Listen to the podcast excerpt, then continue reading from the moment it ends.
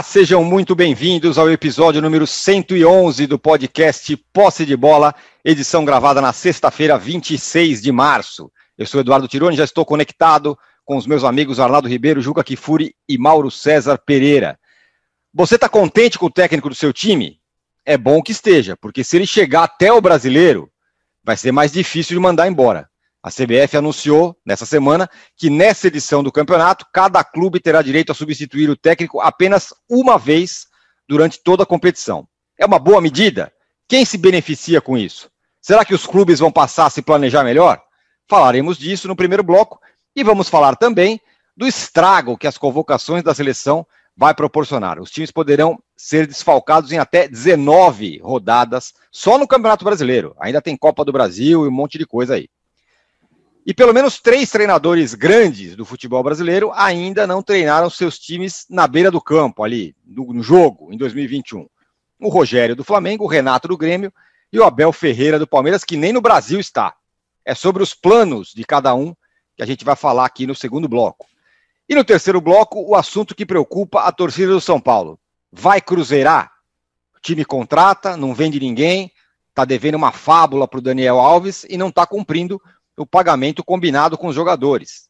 E a gente vai também vai falar dos mineiros, além do Cruzeiro tentando se reerguer, do Galo, que pelo jeito não vê problemas de grana pela frente. Um recado importante: você que assiste a gravação do podcast pelo YouTube, não deixe de se inscrever no canal do UOL Sport.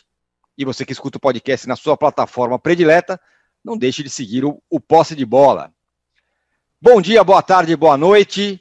Juca, foi uma votação apertadíssima, né? 11 a 9 a favor da limitação da troca de treinadores no Brasileirão, na votação que teve entre os clubes da Série A. O que, que você achou dessa medida decretada aí pela CBF? Veja bem, bom dia, boa tarde, boa noite. Antes de falar de qualquer votação na CBF, Sim. eu gostaria de fazer uma rápida menção a outra reunião que houve na CBF, essa no dia 10 de março, que o jornalista Vene Casagrande é, tornou pública, né? Porque eu queria apenas fazer um registro. Não, nem vou falar mais do Rogério Caboclo, porque é uma figura medíocre, ele é incapaz de concatenar uh, dois pensamentos né, numa frase, ele não acerta uma concordância, ele acha que uh, falar alto, enfatizar o que ele vai dizer, dá sentido às coisas que diz e não tem o menor sentido às coisas que ele diz, mas me deixou assim um pouco assustado a maneira pela qual está sendo tratada a intervenção do presidente do Palmeiras, como se fosse uma coisa sensata, meritória, né, porque ele tentou ponderar né, sobre a questão da pandemia foi imediatamente cortado, quase com um cala-boca, não fala não o que eu estou falando, pelo Rogério Caboclo, e, e recolheu o Zarf, pôs o rabinho entre as pernas. Não fez valer a figura do presidente do Palmeiras, a Sociedade Esportiva Palmeiras, que é a razão de ser da CBF, não o contrário. E está todo mundo elogiando a atitude dele, dizendo que ele mostrou-se, pelo menos tentou, mas como? Imagina, faça isso comigo. Eu peço a palavra e você diz: não, é bom que você fique quieto. Vamos continuar. Bom o saber, âncora não faz vou, isso não, às vou vezes. Fazer, não vou fazer isso aqui no posse de bola, Juca. O âncora não, dá uma caboclada de vez em quando. Mas, mas Arnaldo, Arnaldo eu, eu, eu, fiquei humilhado por ele. Eu fiquei com vergonha alheia. Eu me levantava da reunião e ia embora. Dizia, o seu moleque, você está falando com o presidente do Palmeiras. Imediatamente eu sairia e, e organizaria uma rebelião. Se eu ficasse sozinho, eu ficava sozinho, paciência, que é um bando de cuecões. Mas, enfim, eu queria fazer esse registro. Em relação a essa questão, até quero muito ouvir vocês, porque eu confesso que eu não tenho opinião formada. Eu, eu vejo um lado saudável, que é o lado da manutenção do treinador, aquela velha discussão nossa né? que o Zé Trajano até transformou numa, numa, numa, quase numa vinheta, né? Eu fico me perguntando qual é a hora de trocar o treinador. né? É, é verdade que, se é verdade que a manutenção do treinador eleva o nível técnico dos times, Bom, será uma medida ah, para a luz. Agora, de novo, eu me coloco na seguinte situação: na situação do presidente de um clube, ou na situação do presidente de uma empresa, ou na situação de um empregador. Para bolas, eu contrato e demito quem eu quiser, quantas vezes eu quiser. Eu que arque com as consequências. Não é você que vai me dizer quantas vezes eu posso contratar ou descontratar o meu caixa, o meu gerente, uh, uh, enfim, o meu advogado. Eu troco quantas vezes o meu motorista, ou quantas vezes o meu patrão pode trocar a equipe que trabalha com ele. Eu, eu fico me perguntando se não tem aí uma injunção autoritária que eventualmente não caiba. Tenho dúvidas se essa não é uma posição neoliberal. Se for, já me desculpo.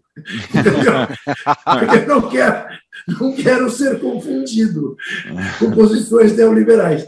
Mas eu tenho essa dúvida, entendeu? Eu fico dividido entre o aspecto saudável tecnicamente e sobre o aspecto da injunção no trabalho de terceiros.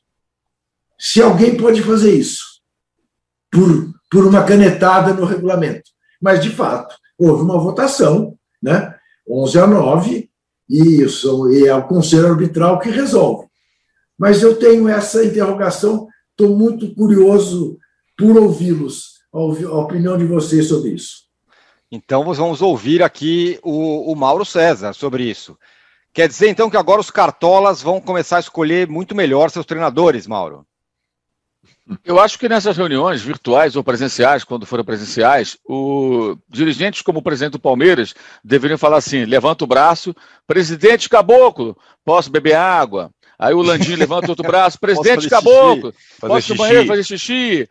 porque aquilo é constrangedor. Na verdade, é, no momento que é interrompido, como presidente do Palmeiras, que ele é, ele deveria imediatamente, por exemplo, peraí, peraí que eu estou com a palavra, eu acho isso, isso, aí é se posicionar.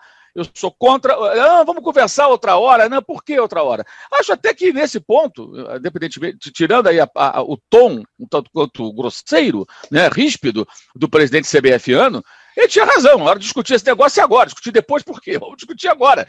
Mas então, então tá bom, então vamos discutir o assunto. A minha posição é essa: o Palmeiras é a favor disso, é contra aquilo, não concordo, concordo. Esse é o meu posicionamento. Se a maioria pensa, tinha 70 pessoas participando né, da, da, é. da videoconferência, é, ele botou o gado dentro. Eu achei, eu achei constrangedor. Constrangedor. Deveria ter reagido, que ele, ele não fala por ele, ele fala pelo Palmeiras representando o clube campeão da Copa do Brasil, campeão da Libertadores, campeão paulista, eu acho que ele deveria ter se posicionado de outra forma. Então, ficasse quieto. Enfim, é, me chama a atenção também o fato de assim, a subserviência dos, dos dirigentes da CBF, a, CBF, ela é, tão, ela é tão grande que os caras ainda votam e aprovam algo que assim, eu preciso de um freio, de uma trava, alguém que me controle. Então, a CBF faça isso. Mas a CBF é capaz essa grande cortina de fumaça criada com, essa, com esse factoide serviu para quê? Serviu para que se falasse menos, é o que está acontecendo. Maior, esse é o verdadeiro absurdo. Metade das rodadas do Campeonato Brasileiro com desfalques. Times mutilados. O campeonato vai ser estuprado pelas competições de seleções. É, Copa América, essa coisa totalmente descabida, em dois países, é a piada, e o glorioso lá, as gloriosas partidas das eliminatórias é, da Copa do Mundo de 2022. Então, teremos um Brasileirão com mais ou menos metade das rodadas com vários times desfalcados. Então, o Palmeiras vai perder muitos jogadores, o Flamengo vai perder muitos jogadores, outros times perderão jogadores também. É, e isso está sendo muito pouco comentado. E ninguém falou nada também, ninguém fala nada. Pelo menos daquele, daqueles trechos enormes que o Vene Casagrande é, disponibilizou, ele conseguiu. É, não tem nenhuma. Olha, mas presidente, mas esse calendário aí também não dá. Não, não. Já entubaram, já aceitaram. Vamos embora, né? Vai ser assim mesmo e está tudo bem. É, e me surpreendeu também o tom, né? Porque o, o presidente da CBF, nas suas aparições é, públicas, ele sempre é muito. Ele tem a fala assim mais pausada, mais calminha, né? E ali ele falou grosso, né? De uma forma muito diferente das suas aparições. Assim, sem ironia nenhuma, eu fiquei surpreso, porque toda vez que eu vejo o Caboclo falando, ele fala muito calmo, aquela sabe? Sabe? Parece, parece até médico pediatra quando fala com criança, sabe? É, aquela, sabe aquela vozinha? Aí, Joãozinho, tá, beleza, aí você que pega um brinquedinho, faz uma gracinha para a criança se distrair, uma, uma calma, uma, uma, uma, tranquilidade. De repente ele está falando até palavrão ele falou ali, falou é, palavrão falou. com uma ênfase Mauro, tremenda. Ô Mauro, desculpa te interromper, mas eu tenho a impressão de uma, duas. Ou ele esqueceu de tomar o remedinho, ou tomou em dose dupla. Porque isso lembrou a reunião ministerial de abril, famosa. Naquela isso. hora que ele falou, ou oh, vocês jogam, vocês estão. Eu falei, opa, não é possível? E todo é. mundo ouve, não... tá doido. Agora, tem uma coisa que você esqueceu de mencionar. Isso aí tem uma malícia. O Palmeiras, o Flamengo, eventualmente o Atlético Mineiro vão ficar desfalcados de jogadores da seleção. Os outros 17 estão felizes da vida. Não tem que ter time bom, entendeu? Porque não vão ser desfalcados. O Corinthians está muito satisfeito. O time que o Corinthians tem, entrosa, não então, vai ninguém para a seleção, então, mas, é capaz mas, de. Mas esses três, ou outros que eventualmente é, venham a ter desfalques, deveriam estar tá gritando. Está é. pisando no meu calo. E está todo mundo quieto. Vai reclamar quando? Quer dizer, e o pior, quando, Copa quando América. Reclamar, vai reclamar quando o Tite convocar, né, Mauro? Aí quando é. aparecer o nome na, na lista lá, vai, vai reclamar lá na primeira lista. Exato, reclama agora, pô. Quantas, quantas vezes pode trocar o Tite, o Arnaldo? Ah, isso é um bom é... regulamento. Isso não, tá, isso não tá na pedra, não. Precisa, precisa esclarecer. Bom, então, oh, terminou? Você concluiu, Maurão? Fique à vontade, senhor âncora. Muito mas, obrigado. Mas, mas, mas, não haja como. como não, é, acabou, não dá uma caboclada. Né? É, é, não, não, aqui, aqui, aqui, aqui, não tem caboclagem, aqui é, aqui é na, na, na democracia. o, o, o Arnaldo, mas vem cá, vamos, vamos pro outro lado da moeda. Pelo menos para os treinadores vai ser bom? Ou então vai ser bom porque os times vão ter mais tempo, os caras vão ter mais tempo para trabalhar, ninguém vai fazer loucura, não vai ter 200 trocas de técnico durante o ano? Diga lá. É, é, isso, eu acho que dá debate. É uma, como o Juca falou, é, dá debate. Não é uma questão, é, é, digamos, indiscutível. Sobre os treinadores, eu até procurei aqui ontem, fui fui. Porque existia um clamor, sobretudo dos treinadores brasileiros, para esse tipo de regulamentação, digamos assim. E eu fui achar uma notícia, e ela veio por meio, não por perseguição, não, foi a primeira notícia que apareceu aqui na procura, na busca. Vanderlei Luxemburgo, enquanto técnico do esporte, vocês lembram lá atrás? Sim. É, pedindo um tipo de regulamentação desse, dessa, dessa característica. E ontem depois desse anúncio da limitação de troca de treinadores, eu também vi, procurei, veio a declaração do Luxemburgo dizendo que é anti, anticonstitucional. Ué, mas eu falei, cara, mas o próprio defendia... Luxemburgo? Exatamente. Bom, é, isso eu estou dizendo, estou tentando entrar na cabeça dos treinadores, como você pediu, Tironi. Eu acho o seguinte, vamos lá. É, bater na CBF, no presidente da CBF, é, historicamente é muito fácil, porque eles são indefensáveis. Não tem é muito fácil. Para quem apoia qualquer coisa, é fácil, de fato. Os caras são praticamente indefensáveis. Você pode pegar desde, acho, talvez, a do Giulite Coutinho, que foi o primeiro presidente da CBF, que tinha, e mesmo assim era criticado, mas era um outro, outro nível. De lá para cá, todos, você pode, você pode pegar todos. Agora, algumas situações em relação a campeonatos é, de clubes, que para mim é o que interessa, seleção, para mim não interessa. E é quando o Mauro pega na veia, porque o, a seleção atrapalha o clube de futebol, que é a coisa mais importante que existe. Pois bem, é, algumas decisões desses presidentes da CBF, quase sempre autoritárias, quase sempre dessa, dessa característica, é, beneficiaram o futebol brasileiro. O que eu falo? Eu falo com o Juca, a questão dos pontos corridos. É, digamos que fosse um clamor de parte do mundo do futebol, veio, ficou, se estabeleceu e hoje não tem virada de mesa. Vocês viram que o STJD recusou de novo o recurso do Vasco yeah. É. para anular a partida contra o Inter. Então, pontos corridos, cai quatro, sobe quatro, cai grande, é, sobe pequeno e dane-se. Tem sido assim. Isso é bom. Isso foi bom para o futebol brasileiro e deu uma grita na época. Porque foi feito na gestão Ricardo Teixeira, que era, meu, insuportável em todos os aspectos. essa decisão de agora de treinadores, eu acho que ela faz parte de um pacote. O Mauro tem razão, é, cortina de fumaça ele chama, porque tem muita coisa envolvida nesse momento, inclusive a reunião que vazou lá atrás, há poucos dias. Então tá, tem envolvido a questão da temporada do Covid, a questão de o calendário ficar exatamente igual, das datas FIFA sobressaírem em relação ao campeonato, é, muita coisa, é, o tipo de. a questão da briga pelos direitos de televisão do próprio campeonato, times que não assinaram ainda com a Globo é, seu, seus, suas partidas, é, MP do mandante, tem uma porção de coisas envolvida no Campeonato Brasileiro. E a questão da substituição de técnicos é, ganhou de fato a, a mesa do bar. Não tem bar hoje, né? A mesa da distância, a nossa discussão aqui. Não tem bar em tese, né? Não deveria ter. É, o que eu acho que era, sim, um antigo, digamos, clamor dos treinadores e da opinião pública. E a CBF dá uma jogada. Se foi 11 a 9 na Série A, foi 18 a 2 na Série B, né? Porque tem na Série B também. 18 clubes da Série B votaram a favor dessa limitação de troca de treinadores. Eu acho que é um. Eu, eu, não, eu, eu entendo a questão legal aí, mas eu vejo mais como uma, um, mais um artigo de um regulamento específico. Assim como tem em relação aos jogadores, né? Que são impedidos de disputar o campeonato por mais de dois times ou até por dois times se ele estourar o número de partidas. É, é uma, uma cota de partidas, está lá no regulamento. Então, ele também interfere na vida dos jogadores, o regulamento do Campeonato Brasileiro, do livre, da ruptura de contrato ou não. Ele impede que um jogador defenda três equipes, está lá no regulamento. Como impede que o técnico agora defenda três equipes. É assim como um jogador. Isso foi funcionou um pouco na Itália, funcionou não, foi testado um pouco na Itália, o campeonato italiano.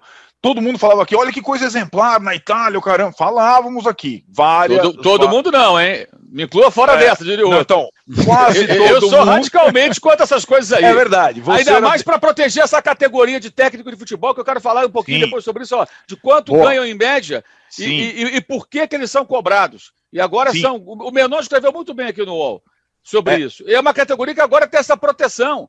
Né? Isso, que, que, que, ninguém tem, o trabalhador normal nem tem mais carteira assinada, décimo terceiro, nada. E esses caras agora têm ainda essa proteção especial. é uma brincadeira, tem é. uma federação deles aí que gosta de emitir nota. É que, mas, que, assim, mas, que assinou uma medida. A federação mas assinou uma medida, né? Da, parênteses, dos clubes. Parênteses, parênteses. O Vanderlei está reclamando, talvez até tenha razão sobre a inconstitucionalidade da medida, mas está reclamando porque está desempregado. Tem isso, tem isso. Se tivesse empregado, não estaria reclamando, não. Tem isso também. Tem esse ponto que o Mauro falou, ele vai desenvolver, que eu acho interessante também, que, assim, é, em relação, é uma medida que afeta, tem muito treinador estrangeiro trabalhando aqui, hoje em dia, mas ela afeta para o bem e para o mal, sobretudo, a classe de treinadores brasileiros. O estrangeiro, porque o técnico também está, digamos, é, é, envolvido nesse novo artigo. Ele não pode pedir demissão duas vezes, né? É, não, não trabalha. Se partir dele a iniciativa, ele também não pode trabalhar num terceiro clube, é, no máximo em dois clubes, como por exemplo o Rogério Ceni fez. É, peço demissão do Fortaleza e vou trabalhar no Flamengo. Até aí pode. Se ele pedisse demissão do Flamengo para trabalhar num terceiro, ele não poderia, né? E para voltar tem... para Fortaleza? E nem voltar para Fortaleza. É, poderia, poder... porque o Cruzeiro mandou ele embora. Não, não. Né? Sim, não, não, tô falando. Não, tudo bem, não, não misturemos as temporadas. Se fosse essa temporada que acabou com ele campeão brasileiro pelo Flamengo, ele não poderia voltar não poderia. Fortaleza. Mas na outra poderia. Do, na outra poderia. Na, isso é exatamente. Na outra poderia, porque quem o mandou embora foi o Cruzeiro. É o isso Cruzeiro. aí, Mauro. Exatamente. Então, é, é, é, não é ainda. É um pouco confuso, mas dá para entender e acho que os treinadores brasileiros, é, eu, eu, não sei se eles vão levar vantagem nisso aí, embora tenham assinado lá as suas, as suas categorias essa decisão da CBF. O que eu sei que o treinador estrangeiro, ele praticamente é raríssimo, como aconteceu com o Domenech, é raro o time demitir o treinador estrangeiro. Normalmente o treinador estrangeiro pega as coisas dele, tem uma proposta melhor e vaza. E aí o time o Arnaldo, É, não, mas espera um pouquinho, é que você me explique. É, se o treinador só pode dirigir dois times, o treinador estava no time A, foi para o time B, uhum. saiu do time B e voltou para o time A, ele continua em dois times apenas. Oh, Ou seja, oh. o, Vanderlei, o Rogério saiu do Fortaleza. Não, não, é, mas é, é, na verdade, é. assim, não, não, é. na, na, verdade, não importa. Os dois times é para ficar mais claro. Ele não é. pode fazer ele duas não pode trocas. Fazer trocas. Fazer é, duas trocas, exatamente. Tá é isso, Tirone. Tá. Ok. É duas trocas e nem tá o clube pode, uh, uh, digamos, demitir mais, uh, de fazer a. Tanto que tem a questão do interino, que seria o terceiro técnico, com a ressalva que ele esteja pelo menos há seis meses trabalhando no respectivo time. Então, mesmo o interino, ele teria que ter já um, um lastro nesse time. Não poderia ser um interino que acabou de chegar, o auxiliar da comissão técnica recente, Milton, por exemplo. O Milton Cruz. Isso. É, o Milton Cruz lá atrás. Não poderia ser, vamos, vamos tentar pegar exemplos para ficar um pouco mais claro. Não poderia, por exemplo, ser o auxiliar do Abel Ferreira no Palmeiras. É, que acabou de chegar, então não tem seis meses ainda no clube, entendeu? Uma coisa assim.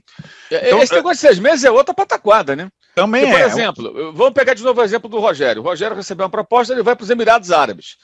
Aí o auxiliar do Flamengo hoje é o Maurício de Souza. Digamos que antes do Rogério sair, o Maurício tem uma proposta do CRB e aceite ir para o CRB na, na segunda divisão brasileira, como técnico principal. Aí o Flamengo não tem um cara seis meses, mas não tem culpa, porque é o cara que foi embora. Isso pode acontecer também. O auxiliar pode, pode virar técnico em algum pode. momento. O Maurício Barbieri era auxiliar, hoje é técnico principal. Vários deles foram auxiliares. O Carilli era auxiliar e é, virou isso. técnico principal. O, é. o, Você tem um monte deles aí. Então, de repente, o técnico auxiliar recebe o um convite, vai embora, né? E aí você não tem mais um, um profissional contratado há seis meses, pelo menos, mas não por sua culpa. Porque o cara foi embora também. Aí o técnico tem uma proposta, vai embora, você põe o quem? O porteiro para ser o técnico? O é, massagista? O, é, o médico? O não, né? não tem cabimento. O é, técnico é, do sub-20, né? É, é, é exato. Aí você vai pegar de repente alguém que não tem do preparo. Quer dizer, é, é, ridículo. Eu acho ridículo. Eu acho Mas vem cá, você, queria, você queria. Fala aí, fala aí, fala, Naldo. Não, só, só para passar para o Mauro. A questão, eu acho que vai obrigar ou pelo menos forçar um pouquinho, obrigar, não digo, mas forçar um pouquinho, talvez seja a única medida benéfica dessa situação, o Cartola, que normalmente não entende porra nenhuma de futebol, pensar um pouco um pouco mais de cuidado quem ele vai contratar para dirigir o time dele. É a sua questão lá no início, Tirone. Né? Você está satisfeito com o seu técnico?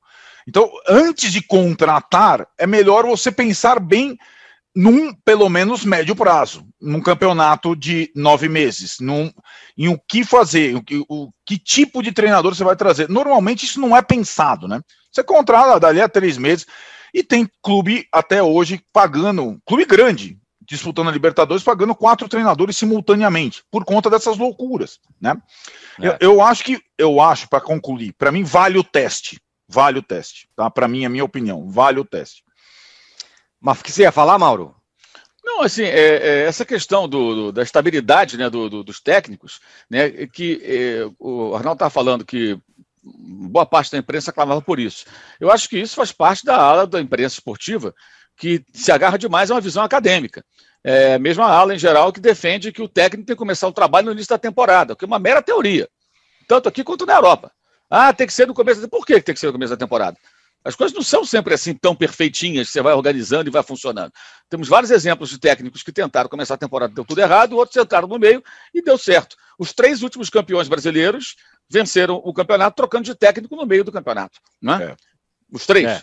Né? Uhum. E, e, e, dos três, Palmeiras, Flamengo. Flamengo, é, o, o, no, no, meio aí, 2019, o técnico se demitiu, o Abel, mas se ele não se demitisse, muito dificilmente continuaria né, porque já havia um desgaste muito grande. A coisa não estava bem. Então, essa, essa, essa, digamos, teoria, essa é uma mera teoria. É, é, é uma, uma tese acadêmica. Não, não, não, não se comprova na prática e dificilmente se comprovará, é, exceto em algumas situações, porque não tem receita pronta. A outra também é o seguinte: se você pegar os salários dos maiores executivos, o CEO né, dos bancos, das multinacionais, os salários dos técnicos chegam a ser superiores a desses caras né, que são, em tese, profissionais muito preparados e que trabalham em cargas horárias pesadas, porque o cara tem uma grande responsabilidade. Então, quando os técnicos são muito cobrados, quando eles ficam no olho do furacão, é, é, técnico de time grande, tá? Não de, de time de Série A, nenhum deles ganha mal. Né? Eles são muito bem pagos, por isso são muito cobrados, gente. E técnico de seleção começa a fazer depois até comercial. Até mulher do técnico faz comercial do supermercado. Época de Copa do Mundo. Vocês sabem disso, né? Quer dizer, entra Sim. tanta grana que até familiares são beneficiados do ponto de vista da publicidade e tem a oportunidade de fazer também comercial. Né? Na última Copa do Mundo, abrir a boca do, do, do Tite, saia, abrir a boca da pessoa, saia a voz do Tite. Era uma, era uma overdose. Então, assim, os, os caras ganham muito bem. Então são muito cobrados também. É lógico. Querem o quê, meu amigo? Olha, eu quero ganhar um salário maior do que de executivo de multinacional, eu não quero ser cobrado, quero começar o trabalho no início do ano, quero ter tempo para trabalhar, mesmo que o meu trabalho seja ruim, eu tenho que ter tempo para trabalhar. O time não ganha, o time não, evolui, o time não rende, os jogadores estão insatisfeitos, a torcida não me aguenta, mas eu tenho que ter tempo para trabalhar. Que isso, gente? Que emprego é esse? Onde já se viu? Aí ficam repetindo isso e parece que eles não são vítimas. Está um sempre puxando o tapete do outro. É só um técnico balançar que o empresário do outro técnico já está ligando para o clube. É. Fulano tá aqui, hein? Fulano tá aqui e tal. Às vezes até tem empregado, tá aqui, mas ele sai daqui e vai para aí se você quiser. A gente sabe disso, sempre foi assim. É. Então, essa vitimização dos técnicos é uma coisa cretina. E esse negócio aí que a CBF inventou e que os clubes contrataram só reforça essa ideia. Técnico bom se garante, fica no emprego. Técnico ruim sai como qualquer funcionário. Pode ser demitido, pode ser dispensado, porque foi perseguido, porque o chefe é um sacana, ou porque o cara é incompetente. Pronto. Por que isso tudo? Por que, que eles têm que ter essa proteção toda? Né? E, e, e, me impressiona a quantidade de pessoas que têm peninha deles. Peninha de quem? Ainda, ainda, ainda ganham multas absurdas. Quando, quando fazem bem os seus contratos, quando saem. Tem gente ainda... que não. Tem São muito bem remunerados, então tem gente que não, por isso. É, tem gente que não está trabalhando, aí vai ser assunto do segundo bloco. Tem, tem, tem técnico bem remunerado que não está trabalhando ainda. Não está trabalhando. Para é. eles, evidentemente, essa mexida não é boa. Agora, Ju... agora é impressionante que assim, alguém que. É, o clube querer que, que um regulamento mexa na sua autonomia. Né? Eu não posso mais decidir o que eu faço. Né? É. Agora, é bom sempre lembrar: a troca de técnicos também não é receita de sucesso, claro que não. Não há receita.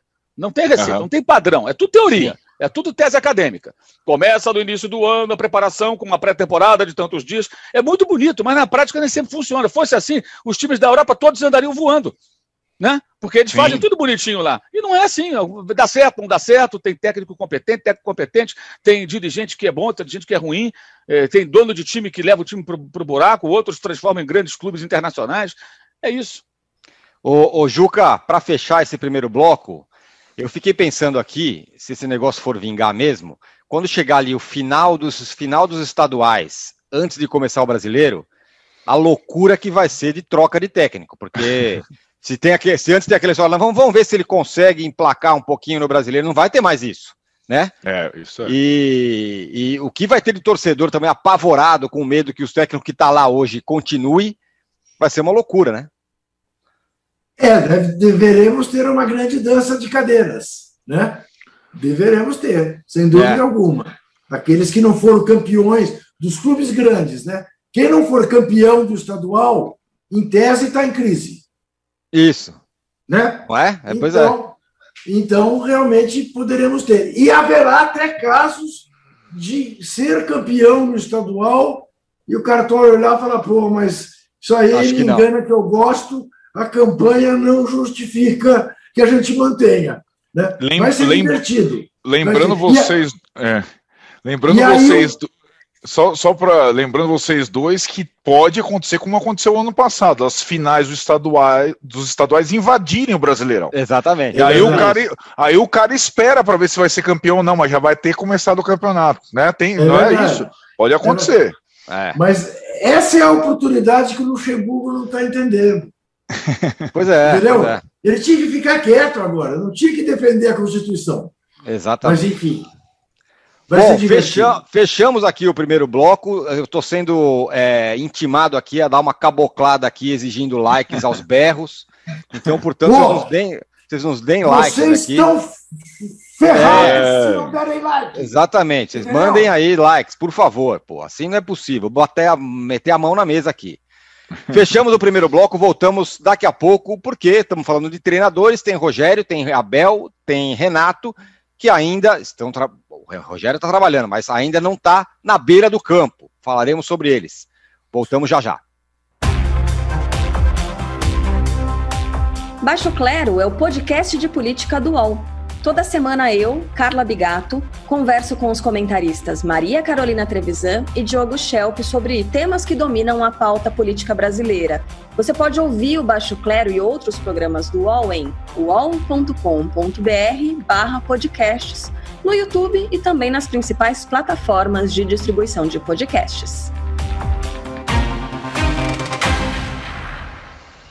Estamos de volta para o segundo bloco do episódio 111 do podcast Posse de Bola. Vamos falar de Rogério, de Abel, do Renato, todos ainda não trabalhando na be à beira do campo. Vamos deixar bem claro. E aí, ô Mauro, o, o Rogério, o, o, Abel e o Renato não estão trabalhando mesmo. O Abel está em Portugal, o Renato está de férias. Mas dos três, o Rogério pelo menos está um pouco mais adiantado, porque ele está pelo menos treinando o time principal, enquanto o Maurício de Souza vai trabalhando no, no estadual, certo? É, primeiro ponto, acho que vai ser importante que a partir da volta do Abel Ferreira ao Brasil, acabou a história de que ele não teve tempo para trabalhar. Porque quem não teve tempo para trabalhar e vai para Portugal, fica tanto tempo em Portugal, claro que o patrão concordou, mas não está tão preocupado em ter tempo para trabalhar. Porque, como foi dito aqui já anteriormente, em outras edições do Poste de Bola, ele não tem nem um ano de casa, então ele não teria férias agora. Teria que esperar né, o momento de férias. Olha de novo aí como os técnicos são privilegiados, técnicos de time grande. Não tem nem um ano de casa, mas já tem férias. É compreensível que ele sinta falta da família, o momento da pandemia, essa dificuldade toda. Mas quando aceitou vir para cá, é, sabia quais eram quais, quais, as circunstâncias. Lembrando, alguns treinadores, como Carlos Carvalhal, também português, ele nem, ele nem abriu negociação com o Flamengo no ano passado, quando antes do Domi ser contratado, porque ele não queria vir para o Brasil. Uma das razões seria essa, não teria como trazer família e voltar. Então ele preferiu ficar onde? No Braga, que é justamente o clube da cidade onde já vivia. Ele treinava antes, antes do Rio Ave. Ele abriu mão de uma possibilidade muito interessante, porque para um técnico português desse nível, é muito melhor treinar um Palmeiras um Flamengo do que um Rio Ave, um Braga, que já é a coisa que eles fazem ali normalmente, já está dentro daquele circuito. Não é nem um dos grandes. Né? O Braga é a quarta força do futebol português. Né? Então, é, é a partir do momento que ele está lá, não deve estar tá tão preocupado. Ah, não teve tempo para trabalhar. Pô, ganhou o campeonato, foi embora. Podia estar tá trabalhando agora. É, o, o mesmo vale para o Renato. Ele poderia e deveria estar tá treinando a sua equipe. Né? O, o Ceni é uma situação diferente porque ele está treinando o time principal no dia a dia. Está todo dia lá no CT. Né, junto com os, os, jogadores principais. E o Maurício de Souza está indo para a beira do campo e preparando o time que está jogando o campeonato. Essa mescla vai acontecer provavelmente daqui a duas rodadas, quando deverá entrar em campo o time principal. Porque os jogadores voltaram de férias, né? estavam jogando o time só dos garotos, aí entraram alguns é, reservas é, é, imediatos, no caso o Hugo, o Renê, o Vitinho, o Michael, o Léo Pereira e o zagueiro Bruno Viana, que chegou agora, né? Esses caras entraram na equipe, o Pedro, né, que se machucou contra o Botafogo, e o Rogério está treinando todos os dias lá o outro time, o time, o time principal que são os 11, 12, 13 jogadores ali mais importantes ali, aquela escalação que todo mundo sabe qual é, é mais o Gustavo Henrique e, e eventualmente um outro jogador. É, então, acho que tem uma situação diferente. Está tentando arrumar o time principal, pensando Libertadores, Supercopa contra o Palmeiras dia 11, reta final do estadual que vai ser com o time principal, embora talvez até o Flamengo pudesse brigar realmente pelo título com boas chances com esse time que vem jogando, mas até por questões contratuais vai ter que colocar o time principal em campo, e claro que aí quer colocar o time já arrumado para tentar é, é, é, ganhar o campeonato. Então, eu vejo assim, algumas diferenças.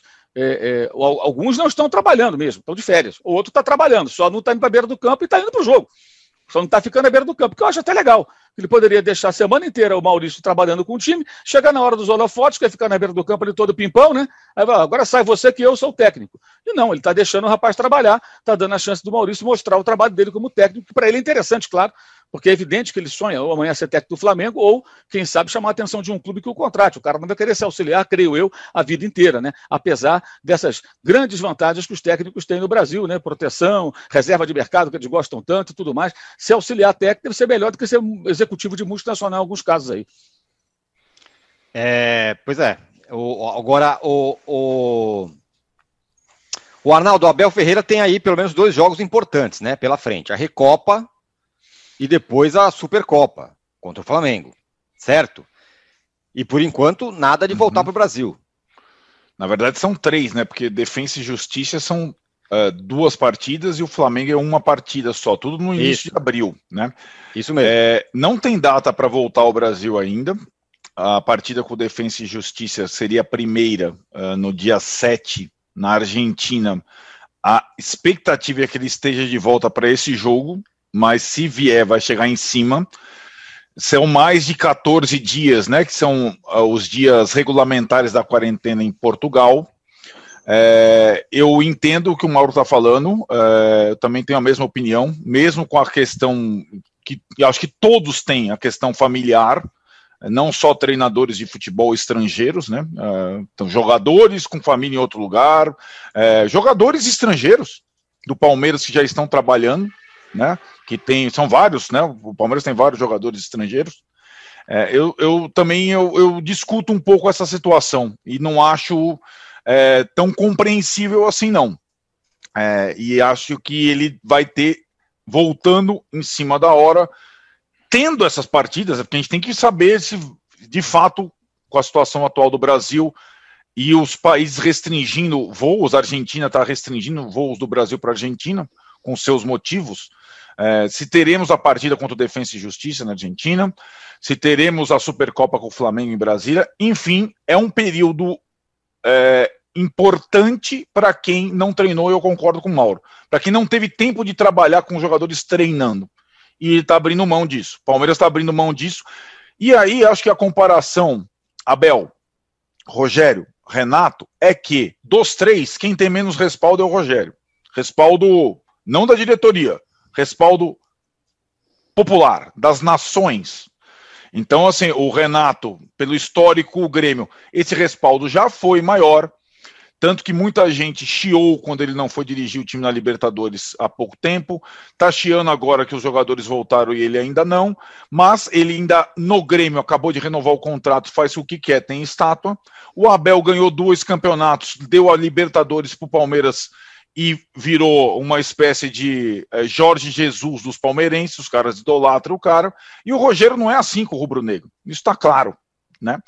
E a decisão de não ir para a beira do campo, ela tem suas justificativas, como disse o Mauro, mas ao mesmo tempo ela coloca interrogações. Ah, tá bom, só quando os titulares voltarem. Ah, mas o Pedro não é titular, considerado titular? Ah, o Gustavo Henrique é. Ah, não está treinando também os caras que já estão indo a campo? Ah, e se o Maurício for conseguindo resultados, é, ele entra, tal, é, quando que ele entra? Vai ser contra o Bangu, como o Mauro falou na próxima semana? Em qual circunstância? O Rogério, tudo que o Rogério faz no Flamengo ainda gera dúvida. Esse é o fato, gera dúvida. Ele ainda tem, é, digamos, é, é, que, que, conquistar o coração do torcedor rubro-negro, que não aconteceu definitivamente até agora. E vai ser um processo mais difícil ele está, de fato, diferentemente dos outros dois, no dia a dia, voltou até antes dos jogadores, né, ao trabalho. Mas ainda não, não está lá na, na no, no, banco de reservas comandando a equipe. Acho que dos três, é, dois têm uma temporada é, mais repleta. É, o Rogério Senna e o Abel Ferreira pelas conquistas que Palmeiras e Flamengo tiveram na temporada passada. Mas quem tem o calendário mais apertado nesse início é justamente o Renato, que está definindo na pré-Libertadores tal o futuro do Grêmio né, na, na competição e tudo mais. Porém, os gremistas parecem não tão preocupados com isso, nesse momento pelo menos. Ô, Juca, você acha que está justificado o fato desses três treinadores não estarem trabalhando por causa desse calendário maluco que a gente tem, que não para e tudo mais, e, portanto, esse, esses três podem, enfim, tirar férias. As férias do Renato tá lembrando das férias do Tele no São Paulo, lembra? Eram cada vez maiores. Cada começo Isso. de temporada, as férias Isso do Tele mesmo. ficavam maiores.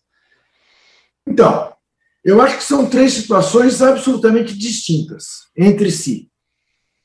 Uh, não vejo o Rogério Ceni em férias. Eu Sim. vejo o Rogério Ceni fazendo uma imersão na Gávea. Eu acho que ele, quando for para a beira do gramado, ele irá, o técnico do Flamengo, não o salvador da pátria, o tampão, o cara que chegou lá numa situação emergencial. Uhum. E lembre-se, ele chegou numa situação emergencial e foi morar no Ninho do Urubu. Isso. Para se inteirar, familiarizar com o Flamengo. Eu acho que ele está tomando um banho de Flamengo.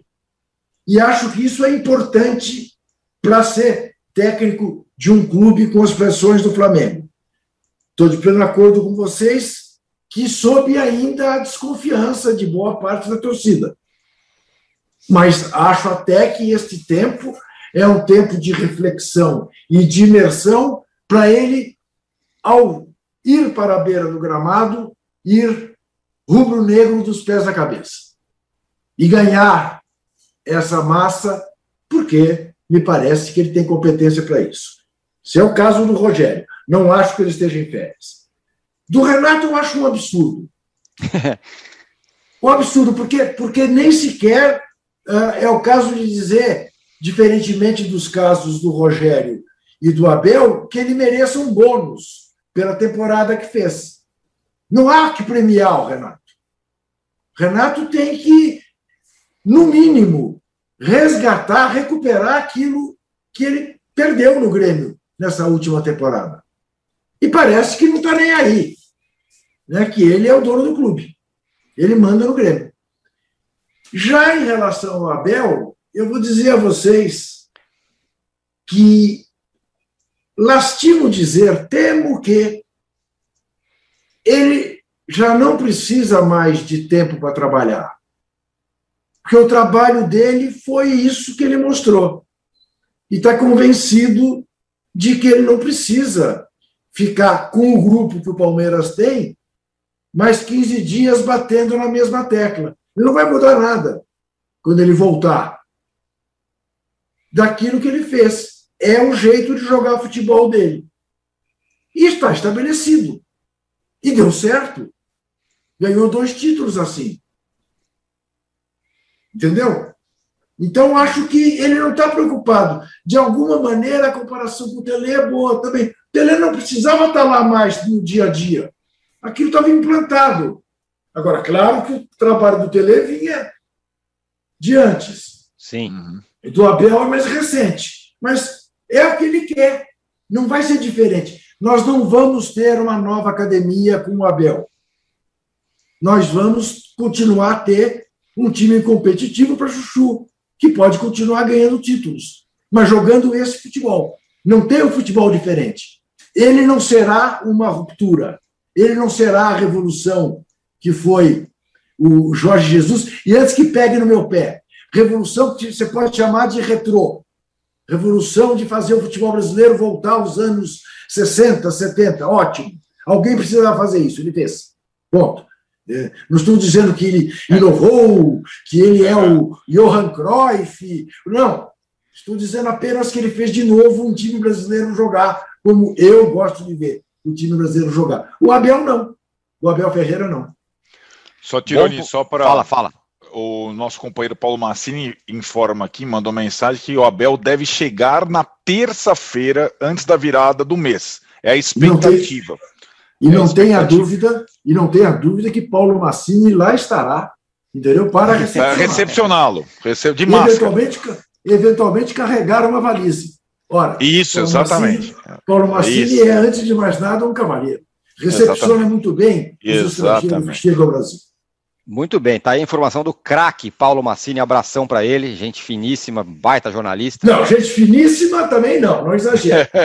como, como pessoa, gente finíssima. Ah, bom, sim, educado, um campo, grande e um, e um grande jornalista, Querido, professor, professor e tudo mais. Sem dúvida nenhuma, sem figura, dúvida nenhuma. Fechamos então aqui ó, o segundo bloco do episódio 111 do podcast Posse de Bola. A gente volta daqui a pouco com a pergunta, Arnaldo, que não quer calar. O São Paulo será que vai cruzeirar? Já voltamos. Não, imagina. Enquanto na rua o comércio tem hora para fechar, na internet ele continua sempre aberto. E agora você pode abrir o seu negócio ou levá-lo para a internet com toda a facilidade, experiência e segurança do UOL. Chegou o UOL Meu Negócio Com ele, você tem o criador de sites e a loja virtual para começar a crescer na internet. Faça como milhares de clientes. Acesse agora mesmo uol.com.br barra meu negócio e leve o seu negócio para a internet. UOL Meu Negócio, apoiador oficial do seu sonho.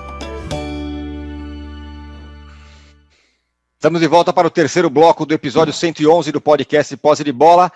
Sem mais delongas, Arnaldo, o, a, o São Paulo vai cruzeirar? Eu não creio. É, eu e... acho que. Não, são, são várias diferenças do São Paulo em relação ao Cruzeiro. Algumas a favor, outras contra. As diferenças a favor. O São Paulo uh, tem uh, um, uma dívida menor do que a do Cruzeiro. O São Paulo tem uh, um patrimônio maior do que o do Cruzeiro. O São Paulo tem um estádio particular. É, o São Paulo tem um potencial de venda de jogadores maior do que o Cruzeiro, que tem sustentado o clube nos últimos anos. É, o São Paulo tem arrecadações maior do que o Cruzeiro, embora sejam baixas pelo. O São Paulo é o terceiro maior time do país em torcida e é o quinto maior em arrecadação. Então tem alguma coisa errada nessa equação aí, né? Agora, Quais são os desse... outros? Flamengo, Palmeiras. Flamengo, Palmeiras, uh, Corinthians, né? Uh, e Grêmio, eu acho, se não me engano. Enfim. Hum. É, e na verdade, a coisa desfavorável é que tudo isso favorável num pacote em tempos de pandemia, sem torcida no estádio, sem patrocinadores, né? O São Paulo não tem o patrocinador master, por exemplo. É, outros clubes estão vivendo essa situação. É muito mais difícil você é, digamos, é, colocar dinheiro em caixa. Né? Então, o São Paulo tem esse desafio nessa nova gestão. E aí, acho que essa é a origem da pergunta. O São Paulo está investindo na reformulação do time de futebol e talvez seja o único clube grande de futebol do Brasil reformulando o time é, na Série A. Tem vários times na Série B reformulando, o Vasco está reformulando, o São Paulo está reformulando o time contratando vários jogadores, seis até agora, numa situação incerta e ainda com dívidas é, externas, dívida externa, lembra? E dívida uhum. interna, como, sobretudo, a questão com o Daniel Alves e até a folha de pagamento dos jogadores e tudo mais. É, então, é uma situação só para esclarecer, Tirone, o time atual do São Paulo, esse aí, do Crespo, é mais caro do que o time do ano passado do Fernando, do, da temporada passada do Fernando Diniz, a partir da comissão técnica. Crespo e auxiliares são bem mais caros que Diniz e auxiliar. E se saiu um ou outro, chegaram seis. A folha de pagamento do São Paulo já está hoje, é, final de março, um milhão e meio de reais mais cara do que era a anterior. E o São Paulo teria, em tese, que reduzir essa folha de pagamento, independentemente do investimento em contratações, porque esses seis reforços, de fato, não custaram muito aos cofres. O São Paulo não foi lá e pagou milhões por jogadores. Foram, em sua maioria, jogadores em final de contrato. E acho que a diferença principal do São Paulo em relação ao Cruzeiro são dirigentes, em tese, mais responsáveis, ou se colocando mais responsáveis. Então, e o desafio também é que esses dirigentes mais responsáveis ou não, eles têm um desafio que o Cruzeiro não tinha, que é tirar o time da fila. Isso explica muita coisa do que está acontecendo agora. Ah, a, o, na verdade, o São Paulo, é, entre o Flamengar lá atrás, que era apertar os cintos, não vamos ganhar mais é, títulos ou não vamos investir para ganhar títulos nos próximos anos e o cruzeirar deveria ter um meio termo, porque o São Paulo está na fila, o São Paulo não pode quebrar, mas o São Paulo precisa ganhar. Essa equação não é tão simples assim. E não dá para ter só conquistas em termos de jogadores é, para é, você conseguir resolver essa equação. Você tem que fazer descartes. Você tem que vender você tem que negociar, você tem que repactuar. E isso o São Paulo não fez até agora, praticamente. Ele só trouxe jogadores, né?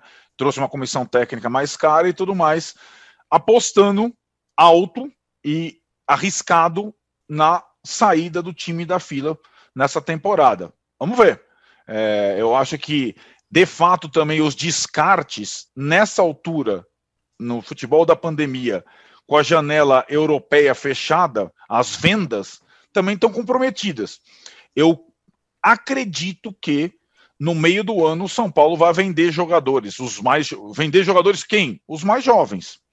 É, a possibilidade de vender mais um Brenner é, no meio do ano ela é alta. A possibilidade de é, o Daniel Alves aceitar uma proposta interessante da Europa na janela do meio do ano, se lhe interessar, também é possível. Nesse momento, nenhuma das coisas é, é viável, né? Nem vender um jogador, não tem janela aberta, e nem repactuar a situação do Daniel Alves, é, porque ele também não tem clube interessado com a janela fechada europeia. No meio do ano, o São Paulo deve ter perdas, viu, Tirone? Perdas no time é, e, consequentemente, uma diminuição da folha de pagamento. Resta saber como vai se como isso vai, vai, vai ser recebido pelo técnico Crespo, que está aqui, trouxe uma galera e tal, e é. vai acontecer o que aconteceu no, com o Rogério Senna. No meio do ano acaba o time, né? É uma, é uma questão para ser resolvida. É, ô, Juca, é, a gente ah. falou aqui cruzeirar, né? É impressionante. O que foi feito com o Cruzeiro foi tão criminoso que foi criado o verbo cruzeirar. É.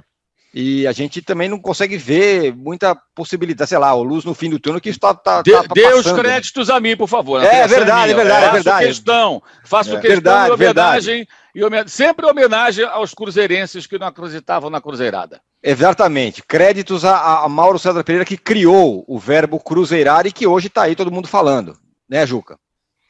Cruzeirar é, virou assim como malufar, né? É, durante uma certa época. Isso, é, teve, teve boa. forte. Uh, uh, veja, é realmente triste ver a situação do Cruzeiro. Eu concordo plenamente com essa avaliação que o Arnaldo fez, com essa diferença, né? Que torna mais dramático o caso do Cruzeiro. O Cruzeiro não tinha uma fila, um jejum para sair. Pelo, dele, pelo contrário, né? era bicampeão da Copa do Brasil. Está ganhando tudo. Aliás, está pagando esse preço por ter ganhado tanto da maneira como ganhou, de forma artificial. É o velho doping financeiro né, que aqui no Brasil a gente não trata. Agora, em relação ao São Paulo, eu tenho fundadas esperanças de que o São Paulo possa, terminado o campeonato estadual, fazer esses ajustes já com a faixa no peito. Resolvida a questão do jejum.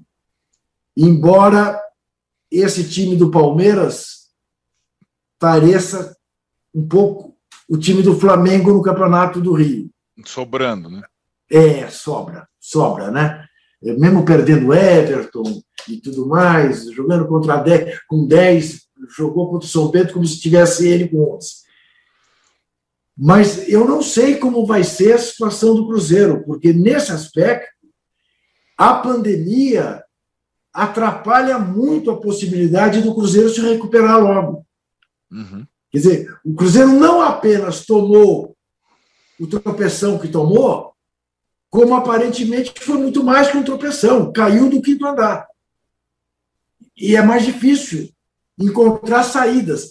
O, quando o, o Arnaldo fez referência às diferenças entre os dois, na comparação da dívida, há também a comparação do faturamento. São Paulo tem muito mais possibilidades de faturamento do que tem o Cruzeiro, pelo tamanho da sua torcida. E tem hoje um homem de marketing dirigindo o clube. Espera-se dele né, ideias criativas para reforçar o caixa do São Paulo. Mas eu fico muito angustiado com a situação do Cruzeiro, porque a minha geração tem um carinho especial né, por um time que abrigou, por um clube que abrigou Tostão e Dirceu Lopes. Né? Quer dizer, das mais doces lembranças da minha vida como torcedor de futebol, está o time do Cruzeiro de meados dos anos 60. E depois, é, então, ainda outro dia, estava lembrando né, do Cruzeiro campeão da, da Libertadores em 76, aquele Inter e Cruzeiro, 5 a 4 no Mineirão, que foi um dos maiores jogos de futebol da minha vida. E o Cruzeiro tinha Jairzinho, Joãozinho, Palinha, uh, Nelinho, nossa mãe, era um timaço. Então, agora não sei Você veja, o Cruzeiro está com dificuldade de ficar entre os quatro no Campeonato Mineiro. Uhum. Se duvidar, não, não, disputa as finais do Campeonato Mineiro. É dramática a situação do Cruzeiro. Não foi à toa que o Filipão foi embora. Falou, aqui, se ele achou que ali pudesse amarrar o burro e sair de herói, um pouco Mano Menezes no Corinthians, no Cruzeiro, não. No Cruzeiro a situação ficou bem mais complicada. E para complicar ainda mais, Mauro, o rival do Cruzeiro, o Atlético Mineiro, tem dinheiro saindo pela torneira, vai gastando, vai contratando, agora vai ter o estádio, graças a um, a um apoio financeiro que conseguiu aí, né? É, assim, também é sempre um risco, né? Porque é. o estádio tem a participação da mesma empresa, as mesmas pessoas que turbinam o elenco com várias, várias contratações, então você acaba vivendo uma vida que não é sua, né? Uma vida que não é compatível com aquilo que o clube consegue arrecadar. O risco ele é evidente. Não é uma situação igual à do Cruzeiro, tem suas diferenças, evidentemente, mas o risco existe. Né? É, fechar os olhos para isso é querer cruzeirar, é querer é, viver perigosamente como se estivesse tudo bem. E não é bem o que está acontecendo com o Atlético. Né? É, há uma expectativa muito grande com relação ao estádio, que pode gerar receitas, depende também de como vai ser gerido, se vai ser gerido de forma inteligente. Né? Porque estádio de futebol é aquilo, se não tiver outras atividades além do jogo de futebol, ele só gera despesa e vai gerar receita só nos dias de jogos. Então, o estádio de futebol ele tem que ter várias atividades paralelas, como acontece com o estádio do Palmeiras, o Allianz Parque, né, é, para que ele seja autossustentável e lucrativo. Então, tudo isso a gente vai ver quando de fato estiver funcionando. O pessoal do clube, já desde a gestão anterior, diz que tem um, todo, todo um planejamento, todo um planejamento específico para fazer com que o estádio seja uma fonte de arrecadação, é, mas a gente vai saber isso mais adiante quando estiver realmente funcionando. O, é, o Arnaldo, você falou aí sobre flamengar, né, que é apertar o cinto e, e, e tentar se, se reconstruir, ou cruzeirar, que foi exatamente o que aconteceu, o contrário. É. Só que assim, é, falar vamos flamengar é um pouco mais fácil, né? Para o Flamengo, com a maior torcida, com a possibilidade de arrecadação, é possível fazer isso. Outros clubes não conseguem, né? Talvez não consigam. É, não acho que é mais fácil, mas não, não era simples, não. É super impopular, né? É, essa Sem dúvida. decisão, né? E eu acho que é, o grande sucesso da Flamengada, da época do Bandeira de Melo, foi que o time conseguiu um título é, no período. Conseguiu uma Copa do Brasil, né? Isso. Mesmo é, apertando os cintos e contratando muito pouco, o Flamengo conseguiu um título. Ah, não estava disputando entre os principais clubes brasileiros naquele momento? Não estava, como está agora. Mas foi uma coisa, por exemplo, é o, o que o Corinthians está ensaiando, mas também não faz, né? É, mesmo com a barriga cheia, é, que é os títulos recentes. Eu acho que o clube mais próximo de flamengar, até pelas semelhanças, seria o Corinthians, né? De ter essa necessidade. E tem uma, tem uma situação muito mais delicada do que a do São Paulo, por exemplo.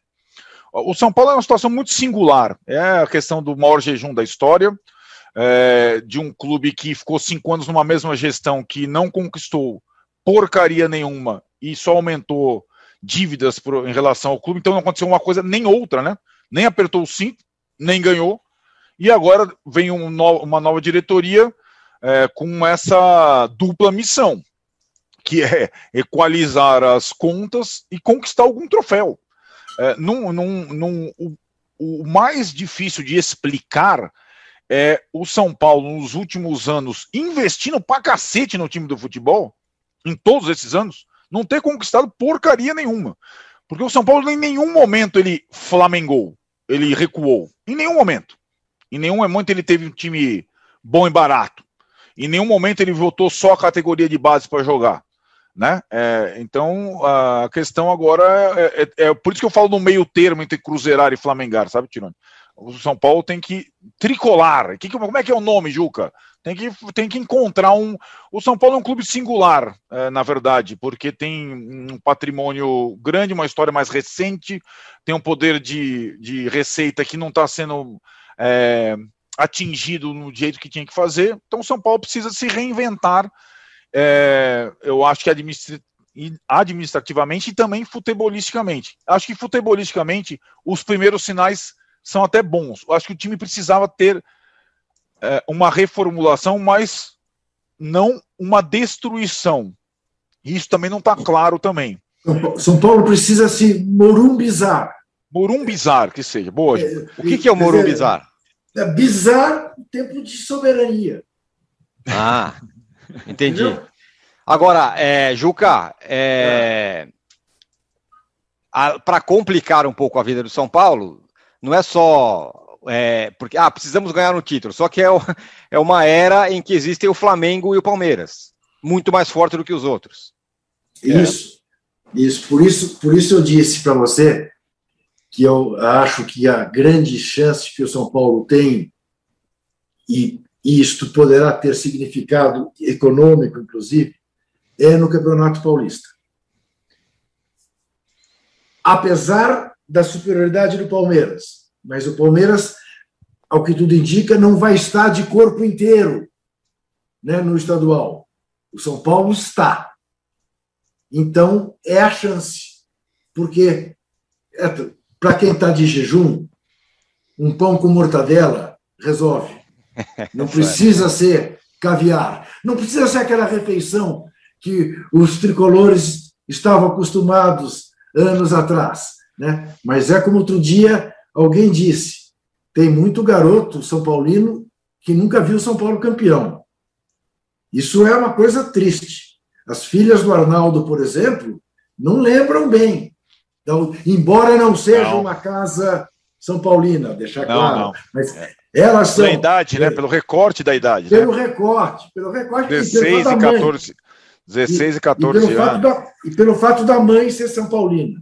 Isso. Aliás, até agora nenhum, nem outro, hein, Mauro?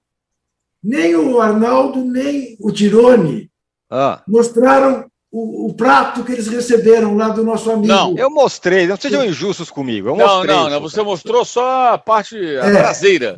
Isso. É, agora ele está longe aqui. Ele está ali no outro cômodo. Numa nova demonstração de transparência, que Mauro e eu somos capazes, que o Mauro mostrou o prato do Racing e eu mostrei o prato do Corinthians, eu quero mostrar a vocês, eu quero mostrar a vocês uma obra de arte que eu recebi anos atrás, vindo de Porto de Galinhas, ali perto do Recife, tá? Vejam se não é uma maravilha. Ó, ah, ali, ó. ó tá o que, que é isso? É feito do quê? De madeira? Ó. Ó. Parece, parece um. Ó, é uma galinha. Bacana. É, uma galinha alvinegra. Pô, o, demais. Na casa do Juca, a Ledinha fica escondendo esses negócios para só ter um quartinho só para de entulho. que ele só é mostra no Ele só mostra no aqui, ó, de bola. Fica tudo embaixo da mesa do Juca. Exatamente. Cada hora, cada hora ele tira é, uma coisa ali debaixo da mesa. Exatamente. Senhores, então é isso, hein? Fechamos o episódio 111 do podcast Posse de Bola. Segunda-feira nós voltamos, certo? Perfeito. Segunda-feira voltamos. E não, e não se esqueça que hoje temos o O do Morogodó em Bacaxá.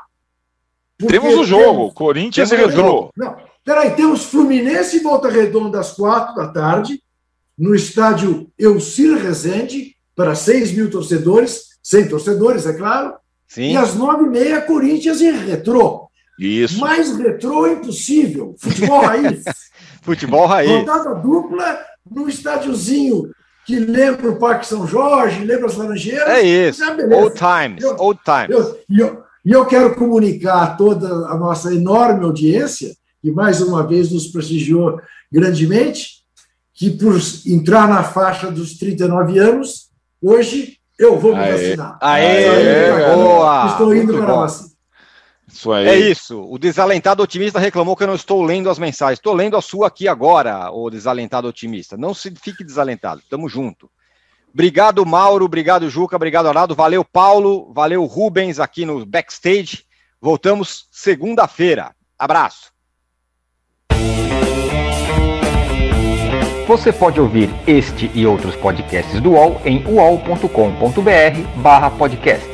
Posse de bola tem pauta e edição de Arnaldo Ribeiro e Eduardo Tironi, produção de Rubens Lisboa, edição de áudio de João Pedro Pinheiro e coordenação de Juliana Carpanês.